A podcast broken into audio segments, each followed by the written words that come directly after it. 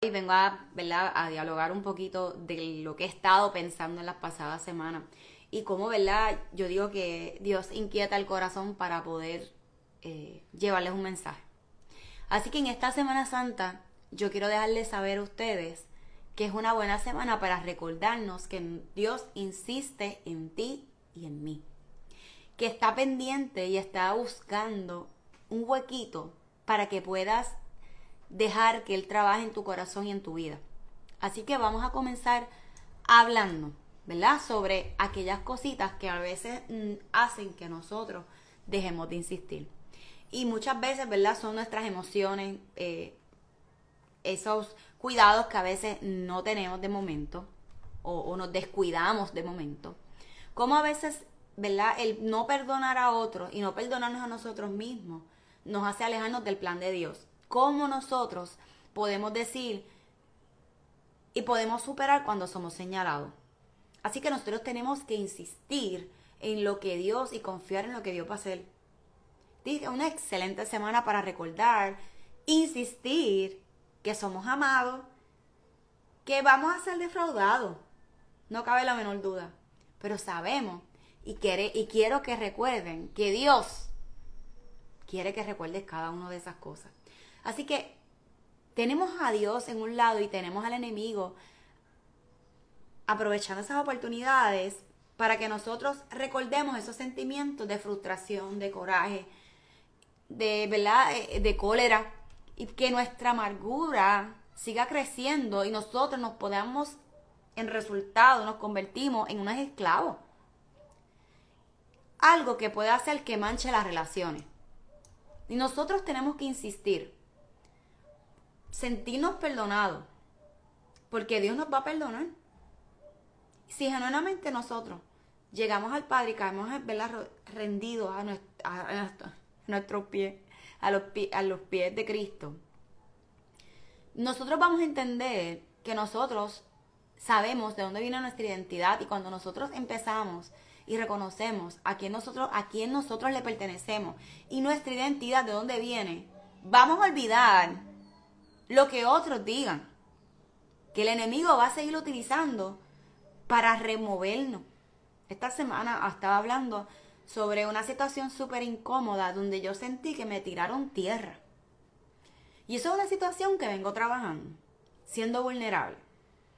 De eso se trata este espacio, de que nuestra humanidad podemos ¿verdad? compartir a través de esta plataforma. Mira, que vamos a cometer errores, que vamos a lastimar a otro. Pero no significa que a veces sea con esa intención. Así que hay, hay veces que hay capítulos, ¿verdad?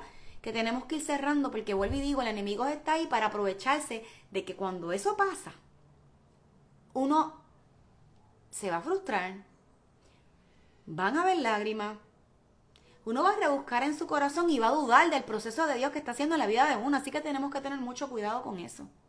Mucho cuidado con nuestro orgullo, mucho cuidado con nuestro ego, y dejar, ¿verdad? Insistir en las cosas bonitas que Dios está haciendo.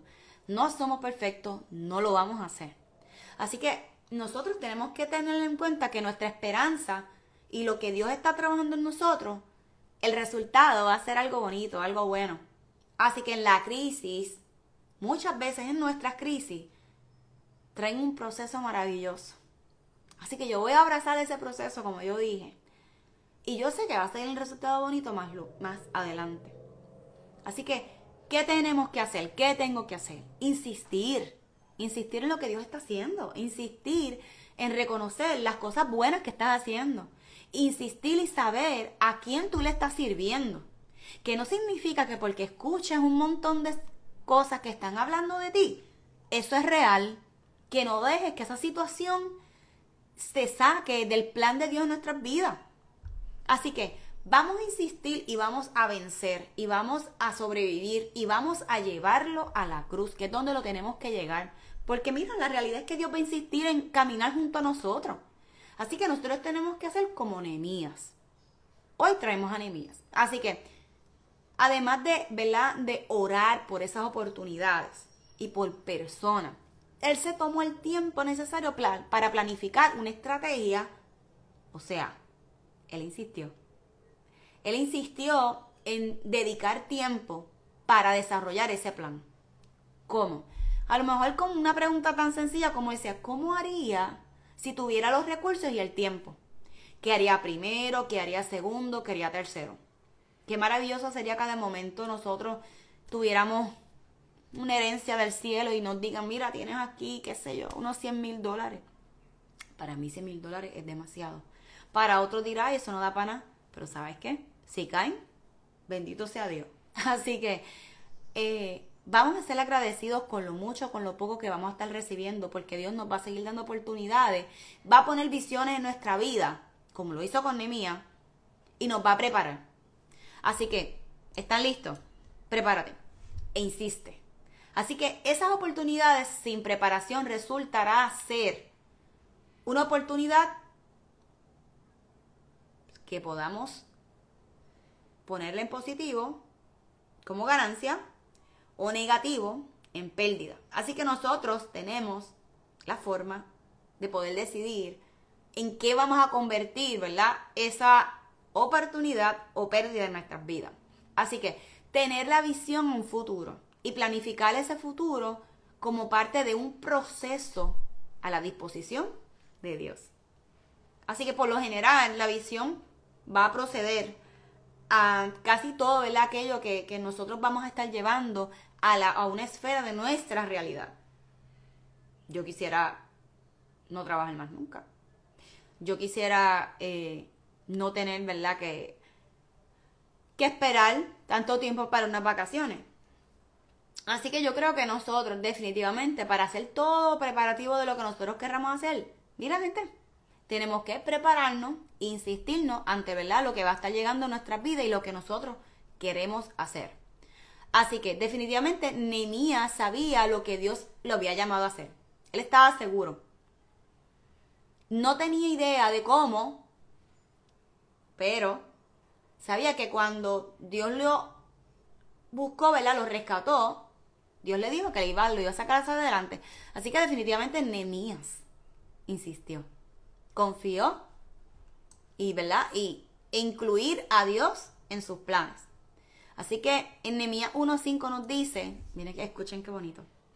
Dios grande y poderoso, ante ti todo el mundo tiembla de miedo.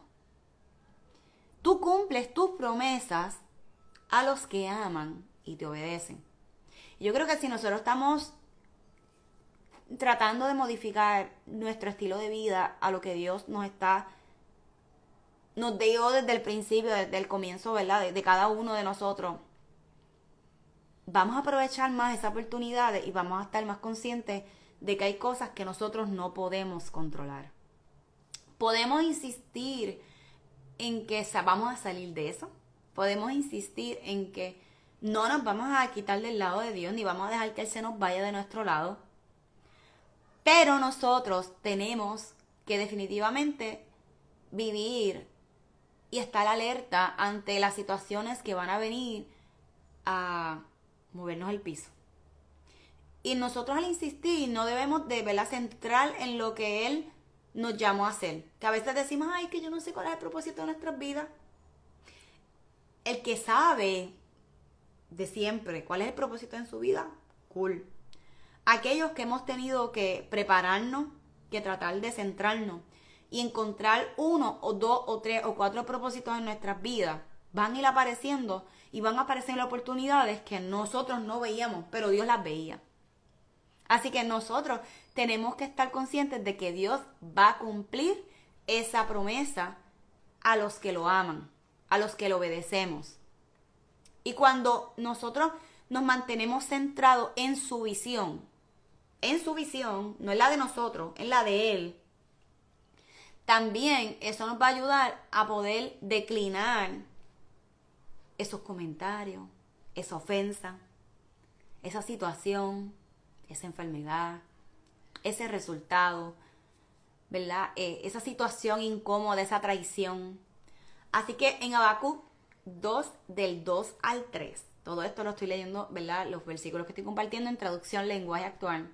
Y Dios me respondió, escucha bien, voy a darte a conocer lo que está por suceder.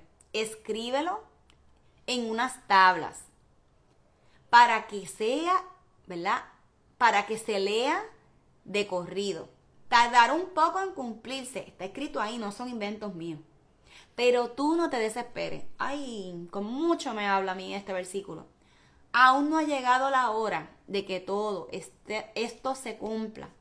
Pero puedo asegurarte que se cumplirá sin falta. Él dio su vida por cada uno de nosotros. Jesús dio la vida por cada uno de nosotros. Dios hizo hombre para darnos el ejemplo de amor más hermoso que ha existido en el mundo. Y muchos hemos estado en ese proceso y de creer y acercarnos a Dios de una forma insistente, de una forma imperfecta, de sin ánimos, sin ningún tipo de, de querer, acercarnos, orar. Pero no podemos olvidar que Él dijo, Él lo dijo, buscó a su, mira, a sus amigos, a sus doce amigos, los sentó en una mesa, les dijo lo que iba a pasar y ellos no. Lo, nega, lo traicionaron al venderlo lo rechazaron, lo traicionaron al negarlo tres veces. Lo escupieron, lo golpearon. Es doloroso poder hablar esto, porque mi humanidad no cabe, ni puedo pensar en el dolor que sufrió. O sea, lo desnudaron, le agarraron su ropa, lo, lo trataron como, como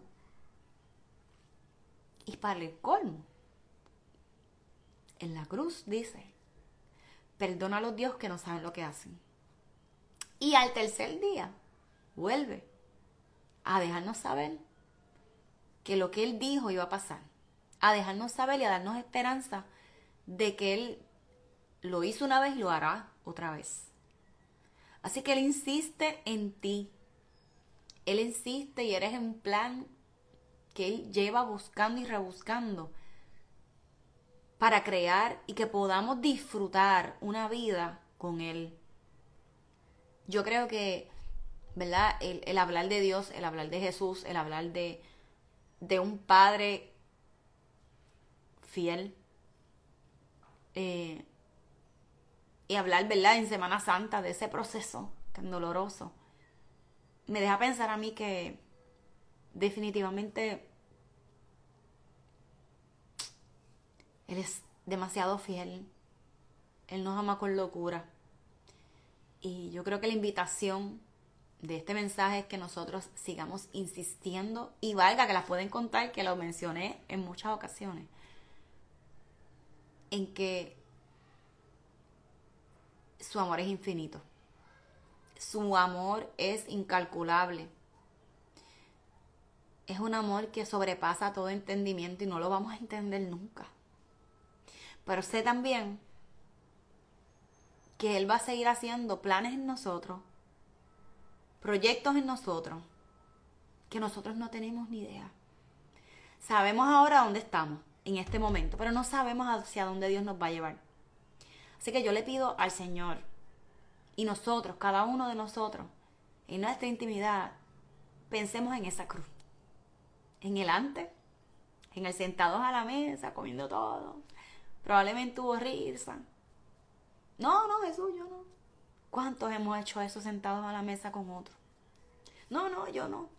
Y después nos traicionan. ¿Mm? O nosotros traicionamos a otros.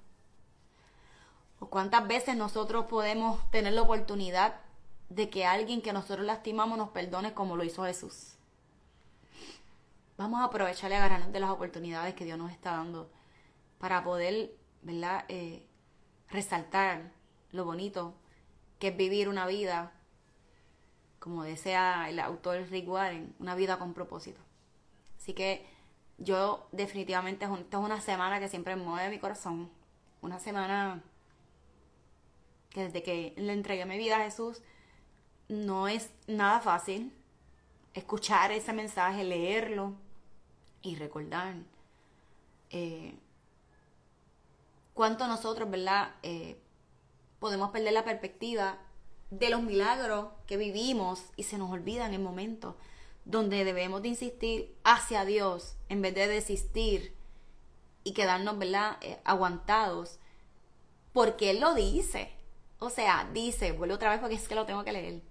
Dios grande y poderoso ante ti, todo el mundo tiembla de miedo. Tú cumples tus promesas a los que te aman y te obedecen.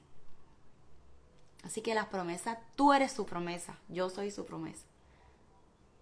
Así que no lo olvidemos. Sigamos insistiendo en lo que Dios va a hacer en nuestras vidas, lo que hace, para poder seguir disfrutando del privilegio que cada uno de nosotros tenemos de conocer a un Jesús y poder vivir una vida más cerquita con, con Él, no sin Él. Así que espero que lo disfruten y que, que sea de bendición sobre todas las cosas. Así que nos vemos hasta la próxima. Un abrazo apretado y muchas bendiciones. Chao.